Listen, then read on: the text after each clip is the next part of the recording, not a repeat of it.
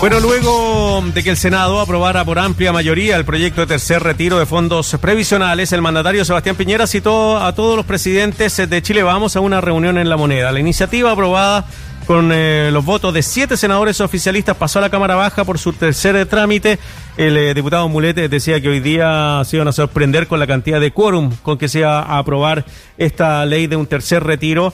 Em, desde la OCDE han eh, llamado a Chile a que no se utilice la plata de las pensiones, sino que dice que Chile tiene un, un gran colchón para poder recurrir a esas plata o endeudarse y no tener pan para hoy y hambre y problemas sociales graves a futuro porque la gente no va a tener pensión. Estamos con Hugo Herrera, analista político y doctor en filosofía. Hugo, ¿cómo le va? Bienvenido. Bien, muchas gracias por la invitación. Hoy, muchas gracias por tenerte aquí. Además, Hugo, tanto tiempo, tanta, tanta crisis que nos veíamos. sí. Ah, ya, yo paso. ah, bueno, ya. bueno, parto, sí. Las ganas de invitarte a conversar tiene que ver un poco con cómo la derecha también ha estado respondiendo eh, durante esta semana a las decisiones de la presidencia.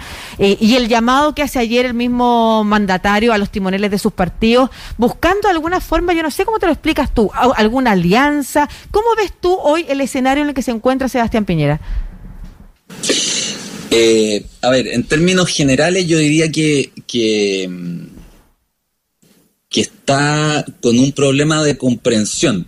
Eh, su, no, no, no necesariamente es psicológico, sino que su caja de herramientas, su, su, su discurso, su pensamiento eh, es muy estrecho.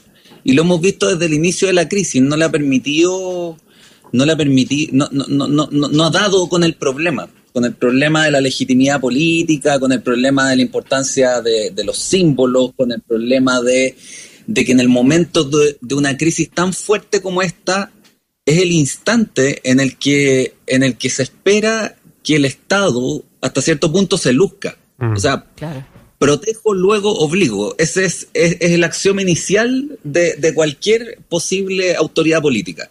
En el momento de la crisis, el Estado tiene que estar ahí. Sea esta crisis una guerra, sea una conmoción interna, sea una pandemia. Y justo en ese momento entonces se pide del Estado intervención, generosidad y no este, y no este regateo. Digamos. Entonces, eh, creo que, hay un problema ahí de, comprensión de la situación que, menos mal sí, es solo de una parte de la derecha a esta altura. Mm. O sea, esta derecha setentera, eh, economicista, eh, es una parte hoy día nomás, por suerte, de la derecha porque ha emergido con fuerza una centro derecha que se expresa en votaciones discordantes con lo que dice el gobierno, que se expresa también en liderazgos políticos como los de Monkeberg o, de Borde, eh, el mismo Lavín hasta cierto punto se, ha mostrado heterodoxo respecto, respecto al gobierno. Eh, eso, eso yo diría en términos así generales. Ahora uno puede indagar más en detalle, pero, pero, pero ese es el marco, digamos. Hugo, eh, usted dice eh, pensamiento muy estrecho y uno se pregunta, el presidente Piñera fue senador, eh, ha sido político desde los años 80, su padre fue uno de los fundadores de la democracia cristiana, él siempre ha dicho que era de clase media, eh, ha sido dos veces presidente de la República, ¿Cómo una persona con toda esa trayectoria política puede ser muy estrecho? ¿Cómo, qué, pasa por, él? ¿Qué pasa en él? ¿Que no entiende lo que está pasando o lo ve con otros ojos o lo interpreta de otra manera?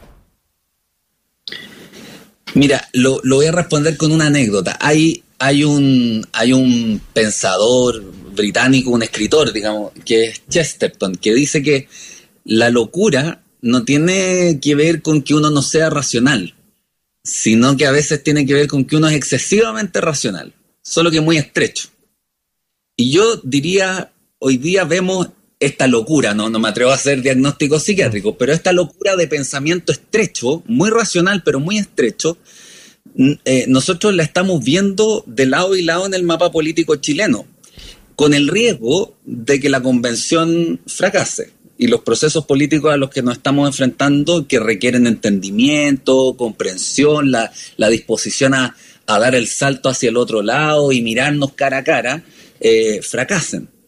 Eh, cuando uno ve, yo hoy día miraba y no lo podía creer, me, lo contaron ayer, a Camila Vallejo alabando a Lenin. ¿Qué es eso?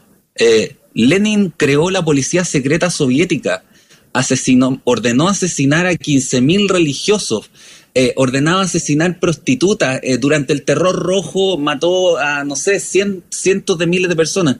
Eh, ¿En qué está pensando Camila Vallejo? ¿Es a partir de ahí que quiere construir un país? y uno dice, y al otro lado, ¿y qué está pensando Piñera cuando regatea acá, regatea cada apoyo que, que da? e insiste en lo de la focalización estrecha y en un discurso que mira, que mira al país y a la política desde la economía.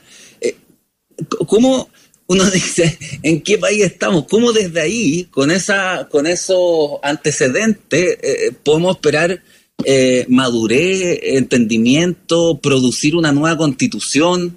Eh, a, veces uno, uno se, se pone pesimista. yo creo que los tiempos actuales son para estar atentamente pesimistas ojalá, ojalá no, no, sea esto lo que predomine, porque necesitamos dos tercios, digamos, necesitamos dos tercios de personas dispuestas a ponerse de acuerdo y a conversar sobre las reglas de un país en el que quepan todos, digamos.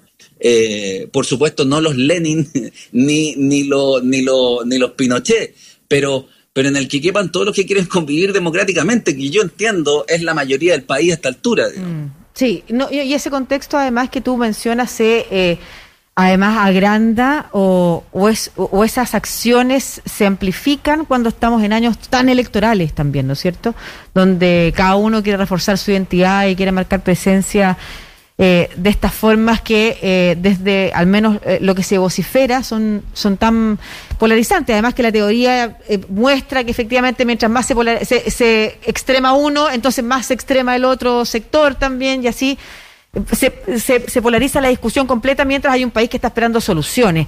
Ahora, concretamente yo quiero volver al escenario actual del, de este gobierno que tú llamas, eh, de alguna forma lo interpretas como neurótico, ¿no es cierto? O sea, es tan racional, extremadamente racional dentro de su concepción, eh, pero, pero me llama la atención por lo que decía Marcelo. Se supone que uno podría esperar de Sebastián Peñera hasta cierto punto eh, grados de versatilidad, o de cintura para llevarlo a la arena futbolística que uno no veía en otros políticos de derecha hasta hace un tiempo atrás. Sin embargo, hoy vemos incluso que eh, personas de la misma derecha, de su partido del oficialismo, yo le culpan no solamente a la como esa tensión que genera el presidente, sino que la incapacidad de escuchar incluso a los timoneles o a la gente dentro de su propio, de su propio oficialismo, ¿no es cierto?, desde dentro, dentro de los partidos que lo acompañan. Hoy día Jimeno Sandón decía el presidente de la roulette, en una, en una frase, dijo, el presidente de la roulette está, nos está llevando a una crisis. ¿Es verdad que hoy, o sea, según tú, eh, solamente Piñera se está eh, refugiando en, en ese consejero? Es difícil, es difícil saber linterna, porque siempre se dice que la, que la roulette no pesa tanto, en el sentido que Piñera se manda solo, y, la verdad es que yo tiendo a pensar eh, eso, digamos. Em, eh, no te podría hacer, o sea, en, cuento corto, no te podría hacer un análisis de linterna, del movimiento interno a esta altura, pero lo que sí puedo hacer es decir que eh, Piñera se rodea de gente que responde a, esa ortodoxia economicista eh, que, planteó Friedman en su minuto. O sea, aquí no estamos hablando de fórmulas secretas. Friedman decía, el orden económico neoliberal es la condición necesaria de un orden político correcto. Bueno, eso es lo que están aplicando. Esa es la, esa es la locura, esa es la estrechez mental en la que están y en virtud de la cual eh, no, no abren, por, decirlo en términos así bien chilenos, no abren la billetera en, un momento de crisis, digamos. Es el momento, es el momento en que a lo mejor hay que aumentar la deuda, es el momento en que, en que por incluso no está, no está hablando de más esperanza, y, y en ese momento en que hay que ver al país desde la política y desde la viabilidad del orden político, es donde siguen pensando en economía. Y yo pregunto, ¿cuánto costaría una caída del gobierno? Claro, claro. Eh, eso sería un desastre económico de otras proporciones. Digamos. Sí, y, un poco por eso te lo pregunto, porque en realidad además es un poco injusto, me parece, para la ciudadanía incluso, que estemos buscando responsables en Cristian Larroulé cuando el responsable político es el presidente Peñara. Él verá a quién, a quién lo asesora y quién no. No podemos tratar de tirar la pelota el córner. No tiene ninguna responsabilidad claro, tratando de, decir, oh, la ruleta del malo, Piñera un pobre. No, o sea, a quien ungimos como presidente. Y lo mismo se repite con, yo te podríamos decir lo mismo de la roulette y con más razón incluso de Briones, que en su minuto cerró la billetera, de Sichel, que ahora anda tomando distancia del gobierno y, que también fue mezquino en su momento. Eh, todos los que lo rodean operan de la misma manera. Claro, y la pregunta en realidad de fondo es si vamos a lograr ver a este presidente reaccionar o efectivamente esto solo nos va a terminar conduciendo a una crisis mayor. O sea, el llamado que ayer hace el presidente de los timoneles de sus partidos, se supone que debía haber arrojado ciertas luces de como un, de un giro. O sea, un, un, un, una alerta roja se encendió, una luz roja se prendió en la moneda y que dijo, ya, esto tenemos que cambiarlo porque si no nos vamos a terminar hundiendo. Pero no tengo tan claro si la respuesta eh, que se dio o si lo que se filtró después de la reunión nos demuestra eso. O sea, ¿a dónde apunta y cuál qué es lo que tendría que hacer este gobierno para no precisamente hundirnos más en esa crisis que tú llamas que va a ser mucho peor para todos y todas? Mira, yo creo que hay que, hay que mirar en estos momentos así como de, tanta de, crisis tan profunda eh, los otros momentos de nuestra misma crisis. O sea, Piñera llegó tarde y, sabemos bien por, por, esta misma razón, yo diría, llegó tarde de noviembre. Y el 15 de noviembre fue un acuerdo forjado entre eh, la centroizquierda y la centroderecha en sede parlamentaria. Mm. Eh, yo entiendo que, que, hoy día, hoy día hay, hay acuerdos que debieran ser urgentes. Un acuerdo tributario, un acuerdo para las FP, porque así como vamos, las FP van a, van a desaparecer, digamos, las van a destruir simplemente y no tenemos un sistema alternativo todavía a la vista. Eh, en salud, qué sé yo, eh, en territorio se está secando el país y a nadie le importa. Y eso económicamente también es bien importante. Digamos. Yo le preguntaría a los agricultores cómo están. Y, y ahí, pequeños, grandes y, medianos, digamos. Eh, y, ahí es donde, es donde, claro, falta, falta una visión, falta una visión más amplia y habría que esperar otros liderazgos, porque, mm. porque mira, yo tenía cierto optimismo pensando en que en Chile los procesos electorales funcionan y ese optimismo sigue, digamos, eh, eh, porque los procesos electorales funcionan, eh, el país está expectante frente a las elecciones, sobre todo a las elecciones de constituyentes, y por ahí se va a abrir una, una... Y después el país entra también en camino de las presidenciales. Entonces tenemos hartas elecciones y bastaría que el gobierno no metiera tanto la pata, eh, por ponerlo en, bien, en buen mm. chileno, para que el asunto fluyera. ¿ah? Eh, claro, todo eso siempre que la crisis sanitaria sea también un poco. Eh, pero, mientras, pero mientras la crisis sanitaria esté y mientras esté latente lo de octubre y el gobierno se empecine en eh, tomar iniciativas, tomar la iniciativa, asomar. Eh, dicen ahí el tonto a la loma asoma, digamos, tomar la iniciativa de asomar cuando carece de toda, de, formalmente la tiene, pero, pero en el fondo carece de aprobación, carece de legitimidad. es una torpeza que, que nos puede costar muy caro. Eh, sobre todo en un momento en que, como tú bien dices, o sea, hay que, hay que ir generando un ambiente de, disposición a escuchar al otro. Esto no es el consenso por el consenso ni la cocina, sino, mira, la, constitución no puede ser un triunfo partisano, porque tienen que caber todos. Ese es el, asunto. Entonces, o, cambiamos la disposición y empezamos a sacarnos un poco la, las caretas y este economicismo en la derecha y esa, y esa moralización extrema también en cierta izquierda que abomina de todo lo que huele a mercado, eh, en circunstancias que no hay países libres sin un mercado fuerte. Eh, el mercado juega un papel político, un mercado bien controlado, por supuesto. Eh, yo creo que el, proceso constituyente podría fracasar y el gobierno estar contribuyendo también a eso y todos con lo suyo, digamos.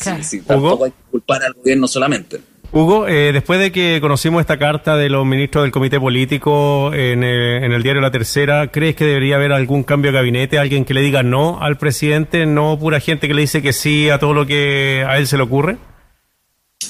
Sí, yo, yo hace, ahí estoy totalmente de acuerdo. Hace años vengo planteando que, que tú tienes dos formas de tener gabinetes, digamos. Gabinetes, gabinetes donde, donde hay una desproporción entre la autoridad del presidente y los ministros entonces tú tienes a un, a un gran jefe. Ahora, si ese gran jefe es Arturo Alessandri, no hay problema, digamos. Pero cuando ese gran jefe es Sebastián Piñera, tú ya tienes un problema. Entonces, la otra opción es la que usaba la concertación en sus buenos momentos, de tener, de tener una, una presidenta o un presidente y tener ministros con agenda propia, ministros con voz propia, que respondan por sí mismos y que sean interlocutores válidos del presidente. Incluso Lagos los tenía. Eh, Lago, Lago no, no, no, con todo lo que parecía el Rey Sol, qué sé yo, el Rey Lago, le bromeaba la, gente con eso, eh, pero, pero, o, cierta gente, eh, tenía a su otone, tenía ministros fuertes, y, y, eso te permite tener juego y tener, tener, en vez de tener una declaración del gobierno escuchada por la prensa y que genere opinión, tener tres, una en la mañana, otra al mediodía, otra en la tarde, y para rematar, si hay, hay alguien, tú mandas un ministro a contestarte eh, si hay alguien que te critica. Eh, esa, es la forma de hacer política más o menos razonable cuando tú no tienes un claro, así, evidente liderazgo que, que claro, no, no, no aparece en estos días, no es la época. Claro, no hay ninguno que sea un, un ministro de peso con una trayectoria política importante. No, nada, pues todo. Además que Piñera los combustiona porque, porque por ejemplo, Blumel, con todos los méritos, yo, yo lo, lo, lo, conozco más o menos de cerca y es una persona en la que tengo la mejor opinión. Eh, con otro presidente y en otro contexto podría haber sido muy bueno, pero cuando hablaba Blumel hablaba Piñera y todos lo sabíamos. Entonces lo, terminó destruyendo en términos políticos. Mm. Eh, por ahora, en política no, no, hay muertos, se dice, pero, pero, pero lo dañó mucho. Sí, me llama la atención, Hugo, que mm, que la última conversación que tuvimos un poco eh, develamos lo mismo, o sea, eh, concluimos lo mismo, ¿no es cierto? Que es precisamente esa ortodoxia que, le impide a este gobierno y que, y que se va cada vez más cristalizando y por eso hemos conversado esta semana varias veces, la semana pasada también, que, que no solamente ahora, desde el desde el 19 de octubre, desde el 18 de octubre, desde, desde las protestas Salto en Torniquete por los 30 pesos, que esa ortodoxia y esa cristalización de la mirada política e ideológica solo ha hundido más al gobierno y nos ha hundido como país en una crisis muy fuerte. Y esta pandemia hubiera sido una oportunidad efectivamente para recomponer el rol del Estado y sin embargo, al contrario. Y, y un poco también lo conversamos esta semana, Marcelo, esta idea de de que por último la ciudadanía dice, ya, si no va a aportar, no estorbe entonces, que es como la mirada del presidente, como tú bien decías respecto de entonces, que no tome la iniciativa. Y ahí lo que nos quedan, por lo que concluyo de nuestra conversación, es que el Congreso nuevamente va a ser el llamado a asumir el rol de liderazgo y conducir el país en esta nueva crisis en la que estamos entrando, llegando a nuevos acuerdos que nos permitan eh, eh, reformas tributarias y otras más eh, que vayan en ayuda de las personas también, que se note ese cambio. Y en ese contexto quiero hacer, sí, dime, te lo voy a juntar con la pregunta. La, pregunta que te quiero hacer es si tú crees que entonces, en el marco del proceso constituyente también, que era algo que nos preguntábamos al principio, la solución para evitar este tipo de crisis en el futuro es precisamente cambiar a formas de gobierno que le den más potestad al Congreso y con un jefe de gobierno y un jefe de Estado, por ejemplo, pero terminando con este hiperpresidencialismo. Mm. Mira, yo eh, respecto al, al, panorama general, creo que en este momento lo va, si alguien lo puede resolver, eh, es, el, es el Parlamento, así que el presidente sigue insistiendo en aparecer, como, como fue en noviembre, el 15 de noviembre. Pero el problema es que el Parlamento no está diseñado para resolver problemas políticos grandes. Mm. El, Parlamento, en, el minuto de la foto, por decirlo así, esa noche todos estuvimos contentos. Pero al día siguiente y empiezan las peleas, porque son muchos, entonces es natural que, disputen, eh, no, hay unidad de mando. Entonces, mira, yo en principio no soy partidario de, eh, no, no, creo en dogmas en estas materias, eh, creo que podría haber un parlamentarismo o podría haber un presidencialismo. En cualquiera de los casos, yo creo que lo que hay que procurar es un sistema que diseñe, eh, a partir del cual se, generen incentivos para la colaboración entre los agentes políticos, por un lado, y por otro, en donde la eficacia del liderazgo político quede clara. Porque en el papel el presidencialismo chileno tiene muchas facultades. Pero en la práctica tenemos un gobierno trabado desde, desde, hace, desde hace años, que, pues. no hace, que, no, que, no, que no puede funcionar. Entonces hay que generar condiciones para que, sea cual sea el sistema, el asunto opere eh, eh, con, con, con, eficacia. Y eh, más aún, en un proceso que vamos a ir saliendo de una crisis donde la ciudadanía espera soluciones. Ahora, en ese sentido, yo creo que el semiparlamentarismo, ahí me voy a tirar una, una dura, pero creo que es la peor de las figuras. ¿Por qué? Eh, lo explico en, dos, en dos palabras. porque cuando hay eh, mayoría eh, y, el, y el presidente coincide con el primer ministro, el que manda es el presidente en la práctica y el primer ministro desaparece y funciona como un presidencialismo acentuado. Y cuando hay gobiernos de minoría, el presidente se transforma en una figura decorativa que molesta nomás y el primer ministro, eh, entonces se estorban, se estorban. ¿ah? O sea, o hay concentración de la autoridad o hay estorbo. Y estorbo es lo que no queremos y los gobiernos en Chile tienden a ser gobiernos de minoría. Muy bien, pues eh, Hugo Herrera, analista político, doctor en filosofía, conversando con nosotros acá en Estación Central de Radio Usach. Un abrazo grande, Hugo, que te vaya muy bien. Gracias, que estén muy bien. Un abrazo, Hugo, gracias a ti. lo podían ver también en Santiago TV 50.1, estimada Lucía.